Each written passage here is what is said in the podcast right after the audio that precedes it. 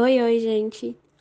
Hoje eu e o meu grupo vamos apresentar nosso trabalho de matemática, resolvendo um exercício sobre cilindros, que é um dos assuntos que mais caem no Enem e em outros vestibulares. Esses são os nomes das integrantes, e nós somos da ETEC Teresa Nunes, do terceiro C ADM, e esse trabalho foi orientado pela professora Silvia. Sempre que uma das meninas estiver falando, o nome dela vai aparecer no canto da tela, ok? Então, vamos começar. De início, eu vou falar um pouco do conteúdo em si.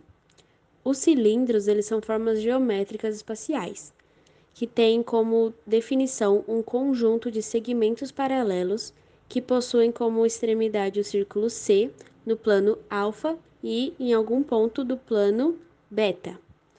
E para entendermos melhor como isso funciona, eu trouxe as fórmulas que podem ser usadas de acordo com a ocasião. Para calcular a base do cilindro, é necessário usar essa primeira fórmula aí, sendo R de raio e o valor de π sempre será 3,14, ok?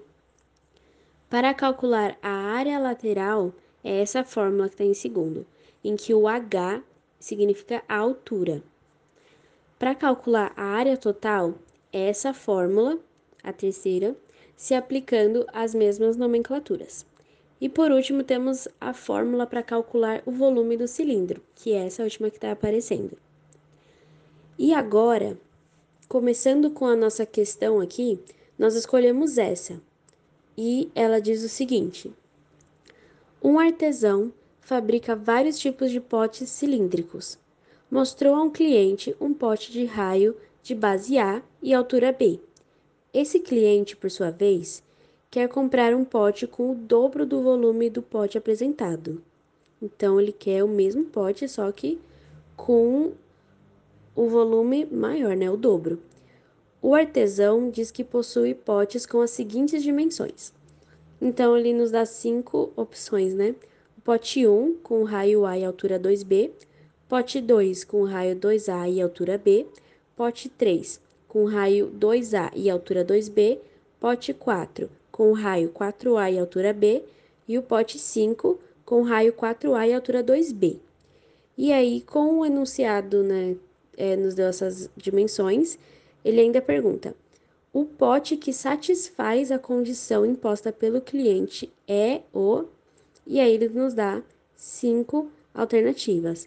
Então, antes da gente começar a testar as alternativas para ver qual é a correta, a gente tem que saber o resultado final, que a gente pode calcular dessa maneira. O valor do pote inicial é A, que é o raio, e B, que é a altura.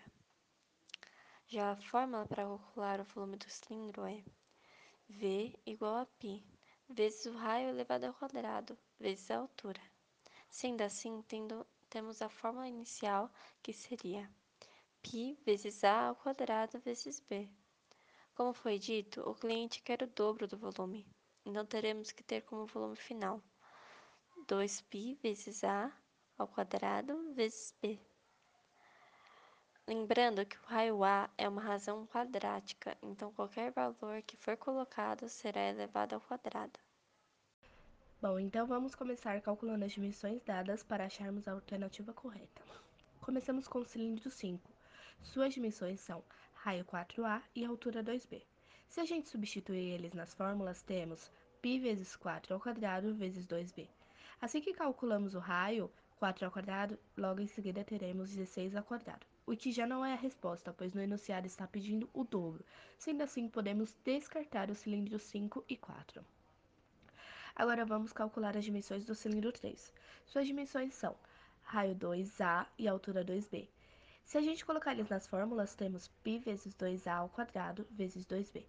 Quando calculamos o raio 2A ao quadrado, teremos logo em seguida o 4 ao quadrado, que também não é a resposta, pois está quadripulando, e nós só estamos procurando o dobro. Sendo assim, podemos também descartar os cilindros 3 e 2. Vamos então calcular o volume do nosso último cilindro, que é o de número 1, que restou, que provavelmente é a nossa resposta correta. As dimensões desse cilindro são raio A e altura 2B. Colocando na fórmula, teremos então volume final igual a π vezes a ao quadrado vezes 2b. O que, que a gente faz agora? A gente mantém o raio ao quadrado, né? Porque não tem como resolver, então a gente mantém o a ao quadrado. E daí a gente vai organizar. Então, a gente vai pegar o 2 e vai jogar lá para o outro lado. Ficando, então, o volume final. 2π vezes a ao quadrado vezes b, que é o que a gente estava pedindo lá no começo, que é o dobro, ou seja, é a resposta correta. Por quê? Porque quando a gente quer duplicar o volume, a gente tem que manter o mesmo raio e dobrar apenas a altura. Por isso, então, essa é a resposta correta. Bom, esse foi o nosso trabalho. Esperamos que tenha sido bem esclarecedor e bem explicado. E obrigada pela atenção.